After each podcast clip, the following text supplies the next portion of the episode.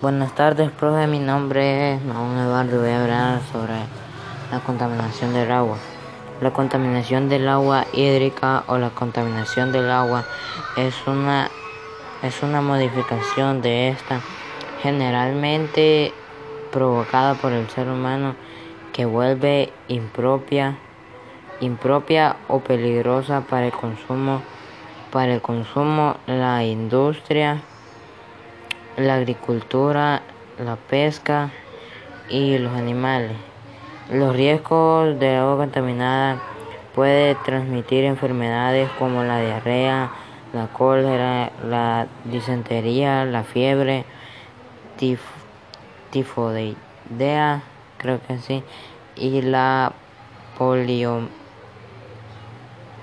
poliomielitis. Se calcula que la contaminación del agua potable provoca más de 502 muertes por diarrea al año. De aquí al 2025, la mitad de la población mundial vivirá en zonas con escasez de agua.